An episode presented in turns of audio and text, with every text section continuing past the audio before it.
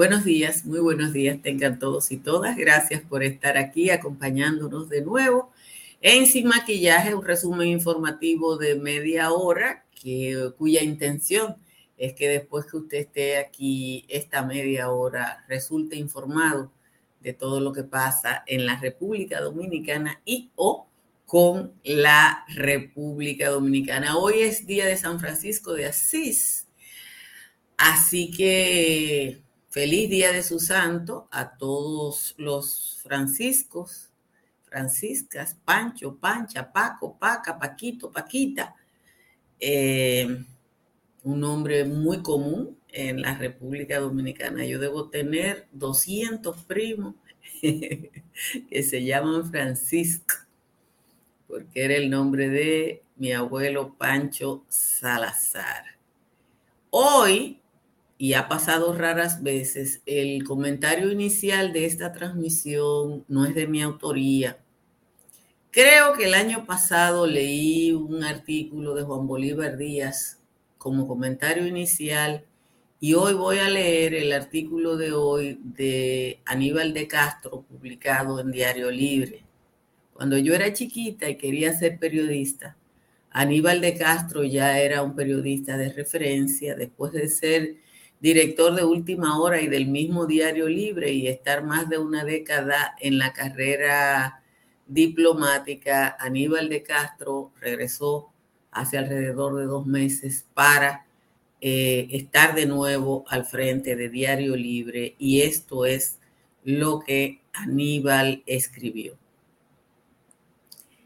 Dice, una confluencia de factores diplomáticos presenta una brecha al gobierno dominicano para reabrir la frontera y restablecer las relaciones diplomáticas comerciales con Haití, en un punto muerto por la construcción de un canal que aprovechará aguas transfronterizas del lado haitiano.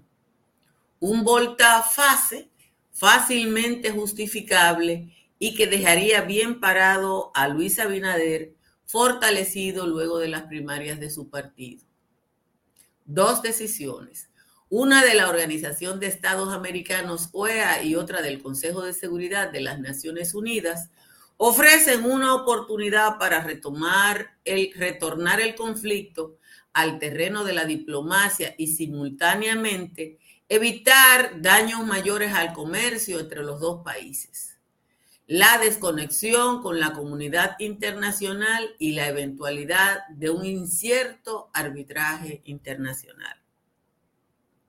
En una decisión influenciada por la República Dominicana y luego de largas rondas de consultas y, conversaciones tras bastidores, el máximo organismo de la ONU dio luz verde al envío de una fuerza multinacional a Haití con la misión de restablecer allí la gobernanza y el orden público Asesinatos a mansalva, violaciones, secuestros y extorsiones han dejado una estela de horrores con bandas armadas como protagonistas de un Estado fallido.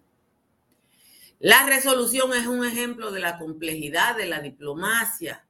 Contó con la extensión de China y Rusia y aprueba una llamada Misión Multinacional de Apoyo a la Seguridad que no pertenece a la ONU, pese a que responde a una decisión reiterada, a una solicitud reiterada del primer ministro de Haití, Ariel Henry.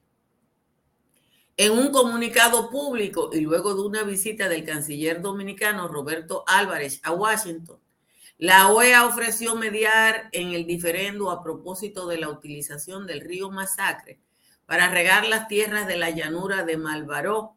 Carece ya de sentido exigir la paralización de las obras del lado haitiano como paso previo a la reanudación de discusiones amigables, nuestro país tiene la llave de paso a las aguas transfronterizas con la infraestructura en curso a cargo del Instituto Dominicano de Recursos Hidráulicos. Una representación técnica de nivel apadrinada por la OEA podría, en un tiempo relativamente corto, rendir un informe con recomendaciones de cumplimiento obligado para ambos países. La indefinición del alcance del canal haitiano, sus limitaciones estructurales y falencias técnicas abren una vía favorable a la posición dominicana, sin olvidar el Tratado de Paz y amistad y arbitraje suscrito entre los dos países en 1929. Reabrir el diálogo con las autoridades haitianas ayudaría a nuestra imagen de buen vecino y nos situaría en mejor posición para cuidar los intereses nacionales cuando la fuerza multinacional comience a operar del otro lado. El cierre de la frontera equivale a la imposición de fuertes sanciones económicas inaceptables para la comunidad internacional de cara a la situación de miseria que vive Haití.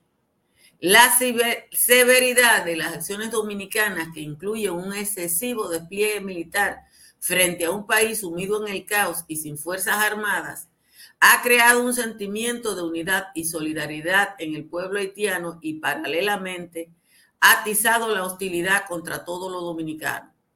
Acostumbrados a privaciones seculares, los haitianos han convertido el rechazo a la posición dominicana en una cuestión de honor. La frontera ya no será la misma, como dijo el presidente Abinader, pero también por razones que no ingresaron en su análisis, que responde a una visión en singular de las relaciones entre los dos países unidos por la geografía y separados por la historia, malos entendidos y prejuicios comunes. Haití es el segundo socio comercial del país y aunque un gobierno de facto en la administración del Estado fallido estudia medidas para subsanar su dependencia de las importaciones dominicanas, en efecto, su ministro de Comercio e Industria reunió la semana pasada a todas las cámaras de comercio con el fin de discutir y encontrar conjuntamente nuevas estrategias para aliviar las necesidades inmediatas de la población haitiana durante este periodo de crisis que afecta el comercio entre la República Dominicana, entre la República de Haití y sus vecinos dominicanos. No solo se trató en esa reunión del 26 de septiembre de encontrar estrategias para aliviar las necesidades inmediatas de la población haitiana durante el cierre de la frontera y absorber las consecuencias de esta crisis a muy corto plazo, sino también de reflexionar sobre un conjunto de medidas que podrían proporcionar soluciones sostenibles para poner al país en el camino real de la autosuficiencia alimentaria a largo plazo. Mañana habrá otra reunión, esta vez con los importadores haitianos. El tiempo no corre solo del lado oriental de la isla, lo dijo Maquiavelo siglos atrás. El príncipe nunca carece de razones legítimas para romper sus promesas. Sería un error desdeñar la ruta de la diplomacia que se nos acaba de abrir. Ese es el artículo de hoy que no es nuestro. Lo escribió Aníbal de Castro, pero yo estoy segura de que yo no escribiría un trabajo tan bien hecho como el que lo ha hecho Aníbal y obviamente ratificamos el crédito de ese excelente trabajo.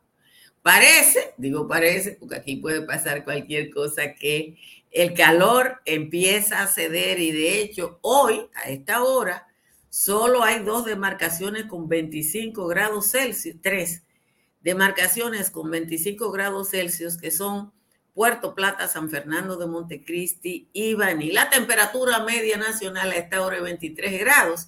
Santo Domingo está en 24, igual que en Agua, pero Bonao y San Cristóbal y San Juan de la Maguana están en 21. En los valles altos también se registra una tendencia a la baja de las temperaturas. Calimete está en 16, Constanza en 18, Hondo Valle, San José de las Matas y San José de Ocoa están en 19. El resto de los valles altos está en 20. Vamos a leer el resumen de las principales informaciones de la jornada de hoy. El presidente Luis Abinader aseguró ayer que ha sido un éxito de la diplomacia dominicana la decisión del Consejo de Seguridad de las Naciones Unidas de aprobar una resolución para autorizar una misión multinacional de apoyo a la seguridad en Haití. El gobierno dominicano ha requerido de Estados Unidos su cooperación en el control de los contrabandos de armas y municiones procedentes de su territorio. El ministro de lo Interior, Jesús Chu señaló que se le ha insistido a las autoridades norteamericanas mayores controles en puertos y aeropuertos de salida hacia República Dominicana para detener ese tráfico ilícito. Ustedes recuerdan que en las últimas semanas han sido decomisadas cientos de armas, sobre todo en el Cibao Central, que llegan al país en cajas y tanques. La jueza del segundo juzgado de la instrucción del Distrito Nacional, Patricia Padilla, se reservó para el próximo 19 las peticiones del exministro de Hacienda, Donald Guerrero, uno de los principales imputados en el caso Calamar. Entre las peticiones que hace Guerrero están que la magistrada le ordene al Ministerio Público entregar los informes de investigación de las investigaciones realizadas en su contra y ordenar a la Cámara de Cuentas entregar el informe de la auditoría que se realizó a su pasada gestión. La Fundación Institucionalidad y Justicia le recomendó a la Contraloría General de la República remitir a la Procuraduría General las auditorías a organismos públicos donde haya detectado hallazgos importantes. La FINJUS destacó específicamente las presentadas por el órgano rector del Sistema Nacional de Control Interno, en la que, en la que se pueden encontrar hallazgos importantes como incumplimientos contractuales y mala distribución y uso de los presupuestos. El empresario santiagueño Fernando Capellán renunció a la presidencia de la Asociación para el Desarrollo por el impacto que ha ocasionado el conflicto en la frontera dominico-haitiana en el grupo M, que es el complejo de Zona Franca de Santiago, y Codevi, el complejo en Guanamint. Capellán dijo que el cierre fronterizo le ha obligado a dedicar todas sus energías y tiempo a garantizar la supervivencia de ambas empresas y a tratar de garantizarle los, los puestos de trabajo a miles de personas. La Junta Central Electoral tendrá en el 2024 un aumento de su presupuesto de 3 mil millones de pesos, el presupuesto de la Junta que le permitirá organizar las elecciones eh, eh, municipales, congresuales y las presidenciales superará los 11 mil millones de pesos. Miembro del ejército, adscrito a la Dirección General de Inteligencia llamada J2, decomisaron un cargamento de 6.2 millones de unidades de cigarrillo de la marca Capital, con un valor estimado en 93.6 millones de pesos, en lo que se considera una de las operaciones de esta naturaleza más grande que se ha realizado. Los cigarrillos fueron decomisados en un centro de acopio aquí en la capital. El presidente del equipo de las Águilas Cibaeñas, Víctor García Suez, se disculpó ayer con el jugador de los Tigres del Licey, Emilio Bonifacio, por decir que este utilizaba bates con corcho en la temporada pasada y que por eso tuvo los buenos números que exhibió. García Suez aseguró que su intención no era dañar la imagen de la prestigiosa carrera de Bonifacio, sino que era un cheteo para generar atención y promocionar la serie Titanes del Caribe que van a desarrollar Tigres y Águilas en el City Field de Nueva York 10 y 11 y 12 el mes que viene. Un español residente en Huelva ha sido condenado a seis meses de prisión por un delito de odio después de proferir insultos racistas y amenazas a una doctora de origen dominicano en un centro de salud en Huelva. El condenado le dijo, Panchita, vete a tu país de mierda a trabajar. ¿A qué has venido aquí? ¿Y por qué no quieres trabajar? Además de la pena de cárcel que se le ha impuesto, el pago de una multa de seis meses a razón de seis euros diarios, unos mil cien euros, así como la inhabilitación para el ejercicio de profesión u oficio educativo en el ámbito docente, deportivo o de tiempo libre por tres años y seis meses. En concepto de responsabilidad civil, deberá indemnizar a la médica con la cantidad de 1.500 euros por el daño moral. Finalmente, el secretario de Estado de los Estados Unidos, Anthony Blinken, dijo el lunes que su país se propone trabajar en el Congreso para proporcionar 100 millones de dólares en asistencia exterior para apoyar la intervención armada en Haití y otros 100 millones en apoyo de facilitación. Gracias a todos, a todas por estar aquí. Como siempre, les agradezco su presencia y eh, les sugiero que se suscriban a este canal si no lo han hecho y que le den a like para que YouTube posicione mejor esta transmisión. Miren, yo le tomé prestado el artículo de hoy de Aníbal de Castro, un prestigioso periodista dominicano y diplomático que ahora lidera Diario Libre, porque yo no podía escribir nada mejor que lo que escribió eh, Aníbal y porque ayer nos comprometimos a tratar el tema haitiano. Yo le compartí a la gente que está en el chat de Sin Maquillaje y el Patio un análisis de Nelson Espinal Báez a propósito de cómo se producen las negociaciones. Y ese trabajo, bastante corto, que cualquiera de ustedes lo puede leer y yo él se lo puede compartir, lo que dice fundamentalmente es cómo se producen las negociaciones y cómo usted tiene que ponerse en el lugar del otro para una negociación.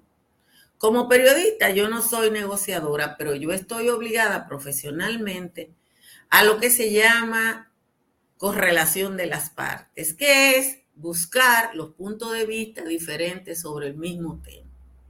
Aníbal de Castro, que es un maestro de periodismo, un maestro de periodismo, fue director de Última Hora durante muchos años, fue director fundador de la revista Rumbo y ahora, después de dirigir Diario Libre, dejarlo, regresó a dirigir Diario Libre.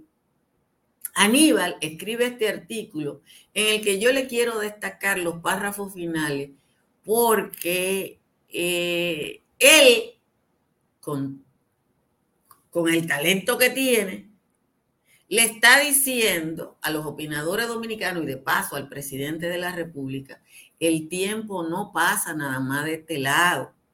La frontera ya nunca será la misma, pero nada más no de la posición de este lado. Cuando él dice la frontera ya nunca será la misma, nada más de la posición de este lado, lo justifica de esta manera. Dice Aníbal de Castro cuando él dice eso. Dice, Haití es el segundo socio comercial del país y aunque un gobierno de facto en la administración de un Estado fallido estudia medidas para subsanar su dependencia de las importaciones dominicanas, en efecto, su ministro de Comercio e Industria reunió la semana pasada a todas las cámaras de comercio con el fin de discutir y encontrar conjuntamente nuevas estrategias para aliviar las necesidades inmediatas de la población haitiana durante este periodo de crisis que afecta el comercio entre la República de Haití y sus vecinos. No solo se trató en la reunión del 26 de septiembre de encontrar estrategias para aliviar las necesidades inmediatas de la población haitiana durante el cierre de la frontera y absorber las consecuencias de esta crisis. ¿Por qué Aníbal dice que el tiempo no está pasando solo de este lado, porque lo que él está diciendo ahí es que esta crisis es una crisis. A Haití no le está llegando abasto desde República Dominicana, pero ellos no se han sentado. Ellos no se han sentado a morirse de hambre. Yo no quiero creer, pero la persona que me lo dijo es de mi absoluta credibilidad que un importante funcionario de la administración Abinader, yo prefiero no creerlo, dijo en una reunión la semana pasada que eh, a, la zona norte de Haití le quedaban 10 días de comida y que el gobierno dominicano estaba apostando al hambre. Yo prefiero no creer. Entonces, ¿qué es lo que está diciendo Aníbal de Castro? Lo que está diciendo Aníbal de Castro es, ellos no se van a quedar a morirse de hambre. Hay una crisis y la crisis genera oportunidades para alguien. El único socio con el que República Dominicana tiene un superávit, o sea que le vende más que lo que le compra, es Haití. El intercambio comercial de República Dominicana es que República Dominicana le vende mil millones y Haití nos vende cinco. Ahora, si los haitianos están buscando alternativas de suplidores y establecen negocios con otros suplidores, los productores dominicanos se van a quedar fuera de ese mercado. Van a encontrar otros, sí, pero ¿cuánto tiempo va a tomar? Debo decirles que en el Ministerio de Trabajo hay alrededor de mil suspensiones solicitadas por empresas de trabajadores dominicanos que están siendo afectados por eso. Me dijeron que 1100. Yo le sugiero al gobierno de Abinader hacer algo en favor de esos trabajadores. Igual que hicieron con el COVID. Porque esas empresas que están suspendiendo a mil y pico de trabajadores, no están suspendiendo esos trabajadores por deporte. Lo están suspendiendo porque no tienen operaciones o redujeron al mínimo sus operaciones o como me dijo alguien de una empresa de pastas alimenticias, tenemos el almacén lleno y no sabemos cuándo lo vamos a vender.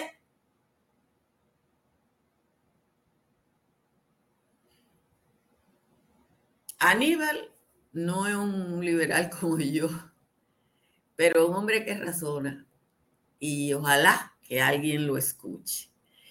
Eh, ahorita le vamos a mostrar todo el que ha hablado cácara, que eso fue lo que le prometí a propósito del tema haitiano. Mucha cácara. Les recuerdo que yo instalé paneles solares de Trix Energy hace tres años y que desde entonces pago 42,10 de factura eléctrica. Llame a Trix Energy al 809-770-8867 o escriba por WhatsApp al 809-910-2910. El proyecto Country Capital, que está levantando estructuras Morrison entre las avenidas ecológicas y de San Isidro, le oferta dos conceptos. Por un lado, apartamento para vivienda en cuatro torres de 12 a 25 pisos y por un lado, condominios para Airbnb en un edificio separado. Llame al 829-620-2541 para que le den más información.